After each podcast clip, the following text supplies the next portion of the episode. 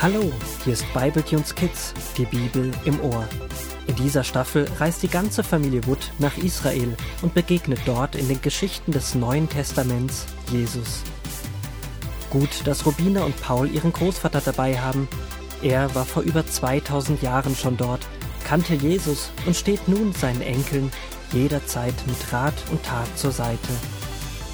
So auch heute, an diesem etwas seltsamen Morgen. Das war echt seltsam. Alles so trocken. Alle haben Durst. Sand kommt auf uns zu. Ein Hügel. Paul, was murmelst du denn da vor dich hin? Ach, Rubina, ich habe geträumt und es war so seltsam, echt, als ob es uns hier in der Wüste Negev passieren könnte. Du etwa auch? Wie ich auch. Ich habe auch geträumt und es kam mir so wichtig vor, als ob es genau heute genauso wie in meinem Traum passieren könnte. Erzähl mir mal, was du geträumt hast, Paul. Hm, okay. Also wir sind weitergezogen durch die Wüste. Es war total heiß und trocken und wir hatten keine Karte mehr, hatten uns verirrt. Wir hatten alle Durst und überall war nur Sand und Stein. Plötzlich wehte ein heftiger Wind und Sandmassen kamen auf uns zugerollt. Wir sind dann schnell einen Hügel hoch und oben angekommen mussten wir alle springen und du hast ein gleißendes, glitzerndes Licht gesehen. Woher weißt du das? Genau so war es. Und dann war der Traum zu Ende. Paul, du wirst es nicht glauben, aber ich habe genau dasselbe geträumt. Das müssen wir Großvater erzählen. Komm mit. Der Großvater und die Eltern hören gespannt den Erzählungen von Rubina und Paul zu und reiben sich danach an der Schläfe. Das ist ja sonderbar. Es mag zwar etwas komisch sein, aber lasst uns die Geschichte von Jesus erst einmal weiterlesen. Und so liest die Familie Wood aus Matthäus 1 die Verse 18 bis 25. Als Josef merkte, dass seine Verlobte Maria ein Baby erwartete, dachte er, sie wäre mit einem anderen Mann zusammen gewesen. Darüber war er sehr traurig, und er hatte vor, sie heimlich zu verlassen. Während er noch darüber nachdachte, erschien ihm im Traum ein Engel und sagte zu ihm Josef, du Sohn Davids, hab keine Angst, Maria zu dir zu nehmen, denn das Baby, das sie erwartet, hat Gott selbst durch seinen Heiligen Geist in ihr entstehen lassen. Sie wird einen Sohn bekommen. Du sollst dem Kind den Namen Jesus, Retter, geben, denn er wird sein Volk von der Macht der Sünde befreien. Damit ging in Erfüllung, was der Prophet Jesaja über den Retter vorausgesagt hatte, den Gott schicken würde. Als Josef aufgewacht war, tat er, was der Engel ihm befohlen hatte, und nahm Maria zu sich. Toll, dass Josef direkt auf den Engel hört und Maria nicht verlässt. Das war sicherlich auch nicht leicht für ihn, dass seine Verlobte auf einmal ein Kind bekommt und dass es nicht von ihm, sondern von Gott ist. Aber ich verstehe den einen Satz nicht. Irgendwas mit da ging in Erfüllung, was der Prophet Jesaja gesagt hat. Jesaja ist wahrscheinlich ein Name. Aber was ist denn ein Prophet? Erst einmal ist wichtig zu sagen, was ein Prophet nicht ist. Denn manche Leute denken, dass Propheten so etwas wie Hellseher sind, die die Zukunft vorhersagen. Aber ein Prophet ist jemand, durch den Gott zu anderen spricht.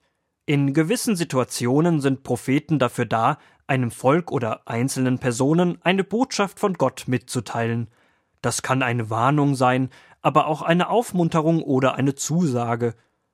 Propheten erkennen, wie die Lage ist und versuchen Gottes Willen auf eben diese Lage anderen deutlich zu machen. Natürlich kann es auch sein, dass die Botschaft, die sie von Gott empfangen haben, etwas über die Zukunft aussagt, aber das ist seltener. Meist möchte Gott durch die Propheten uns ermahnen, ermutigen oder trösten. Ah, okay. Und wie redet Gott mit den Propheten? So wie er mit dir und mir auch spricht, auf ganz unterschiedliche Art und Weise durch einen Traum, einen Gedanken, durch eine Bibelstelle oder dadurch, dass er mit einem wirklich spricht. Man sagt auch, dass Prophetie eine Gabe, also ein Geschenk des Heiligen Geistes ist. Der eine hat dies mehr als ein anderer. Menschen, bei denen das öfter vorkommt, dass Gott durch den Heiligen Geist durch sie spricht, werden dann Propheten genannt. Aber muss man dafür keine spezielle Ausbildung machen? Wie meinst du das? Na, man sagt nicht, okay, ich werde nun Prophet, so wie jemand Bäcker werden will. Du hast gesagt, es ist eine Art Geschenk. Also könnten wir das Geschenk auch bekommen? Jetzt weiß ich, auf was du hinaus willst. Ja, jeder von uns kann Prophetien, also Botschaften von Gott erhalten. Wichtig ist, dass du mit Gott verbunden bist und ihn in dein Leben einlädst, dass er überhaupt zu dir sprechen darf. Cool. Aber Großvater, ich habe mal von jemandem gehört, der kannte Gott gar nicht, und im Traum hat Gott ihm trotzdem was gesagt. Dadurch hat er Gott kennengelernt, und alles, was er geträumt hat, wurde wirklich wahr. Ja, das kommt auch immer mal wieder vor, dass Gott einfach so zu jemandem spricht. Das ist eine ganz besondere Begegnung, aber das nennt man dann noch nicht Prophet. Ein Prophet hat Worte von Gott meist für andere. Okay, haben wir gecheckt. Hm, aber was wäre denn, wenn unser verrückter Traum auch von Gott kommt? Dann möchte er uns etwas durch euch sagen. Es ist etwas Besonderes, dass ihr beide genau das gleiche geträumt habt, und tatsächlich führt unser heutiger Streckenabschnitt weiter durch die Wüste. Aber ohne Karte? Nein, wir haben natürlich eine Karte dabei. Dann bin ich ja mal gespannt, was heute so alles passieren wird. Vor allem das Ende des Traums, der Sand, der angerollt kommt und wir springen. Etwas später geht die Reise los. Die Bibeltunes Reisegruppe mit Detlef hat heute anderes vor, und so ziehen die fünf Holzwürmer mit Karte und genug Wasser los. Puh, ist das warm. Pauls unverbrennbare Paste gegen Sonne. Kurz Pups hält wenigstens den Sonnenbrand fern. Rubina, kannst du mir etwas von dem Wasser geben? Wartet, Kinder. Lasst uns erst einmal hinsetzen und Pause machen. Okay, hier, wir geben den großen Wasserbehälter einmal durch. Komisch, meine Tasche ist ganz nass. Oh nein. Was ist los, Rubina? Der Behälter ist ausgelaufen. Wir haben fast nichts mehr zu trinken. Das ist ja wie in unserem Traum. Aber die Karte haben wir noch, also keine Bange. Hier, ich schau mal nach, wo wir gerade sind. In diesem Moment kommt ein seltener Windhauch und weht Paul die Karte aus der Hand und wirbelt sie hoch an einen Kaktusstachel. Ich kletter hoch. Nein, Paul, das ist leider zu gefährlich und viel höher, als du denkst. Du bist ein ausgetrockneter Wurm, bis du da oben ankommst, und die Stacheln sind dicht und scharf. Oh, wir haben nichts zu trinken und die Karte ist weg. Das ist ein größeres Abenteuer als geplant. Vater Wood schlägt vor, den gleichen Weg zurückzugehen und zu einem späteren Zeitpunkt doch noch mit der Reisegruppe weiterzuziehen. Doch sie finden nur sehr schwer Hinweise für den richtigen Weg und verlaufen sich. Kommt, ich glaube, es geht hier entlang. Das sagst du schon seit einer halben Wurmstunde. Da kommt ja wieder so ein Wind auf. Oh Schreck, was ist denn da vorne? Es ist so staubig. Kinder, schnell, das ist eine Sandlawine. Hier hoch, den Hügel.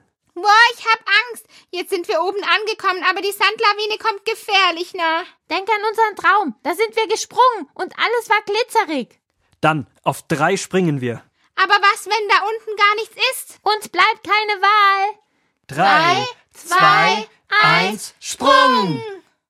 Mit einem riesigen Platsch landen die fünf in herrlich kühlem Nass. Eine Oase.